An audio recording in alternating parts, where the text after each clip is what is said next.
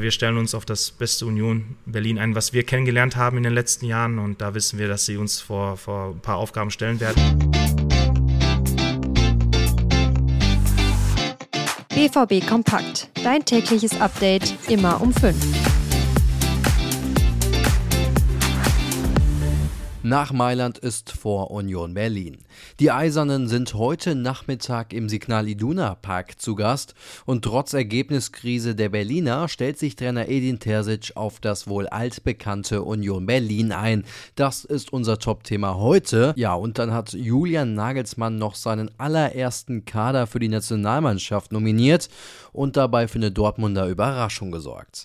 Das ist BVB Kompakt. Mein Name ist Daniel Immel. Schön, dass ihr eingeschaltet habt. Heute um 15.30 Uhr empfängt Borussia Dortmund Union Berlin.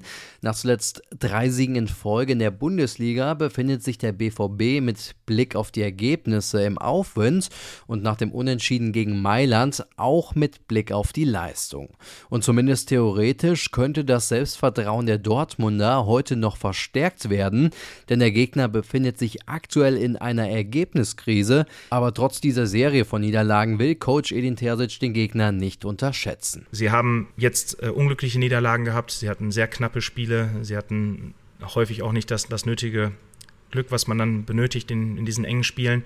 Und trotzdem wissen wir, wie stark sie sind, wie unangenehm sie sein können. Ähm, die Leistung, die besonders das Spiel beispielsweise in Madrid äh, hätte definitiv einen Punkt verdient gehabt, wenn man gesehen hat, wie leidenschaftlich sie verteidigt haben, aber auch wie mutig sie ähm, gespielt haben. Aktuelle beider Teams in der Bundesliga gab es bisher. Der BVB konnte davon fünf gewinnen und ist zu Hause gegen die Berliner noch unbesiegt.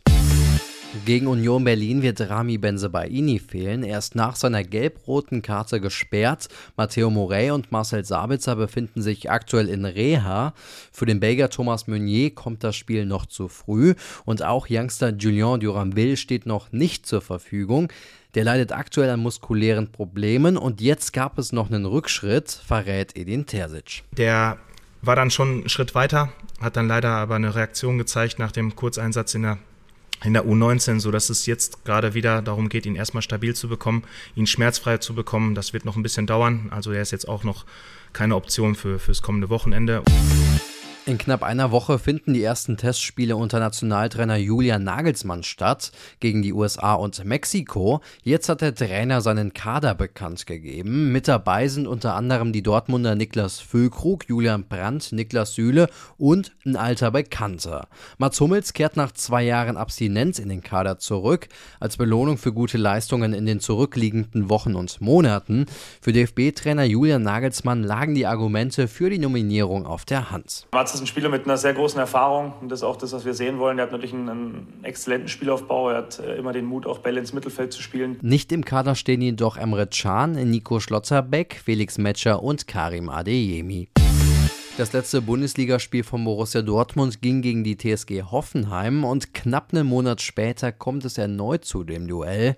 Diesmal im DFB-Pokal und im Signal Iduna Park, das wisst ihr ja schon.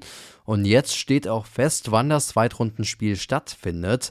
Der DFB hat das Duell für Mittwoch, den 1. November festgelegt, also an Allerheiligen. Gespielt wird um 18 Uhr. Das Spiel läuft exklusiv auf Sky. Das war's von mir. Mein Name ist Daniel Immel und ich wünsche euch einen guten Start ins Wochenende.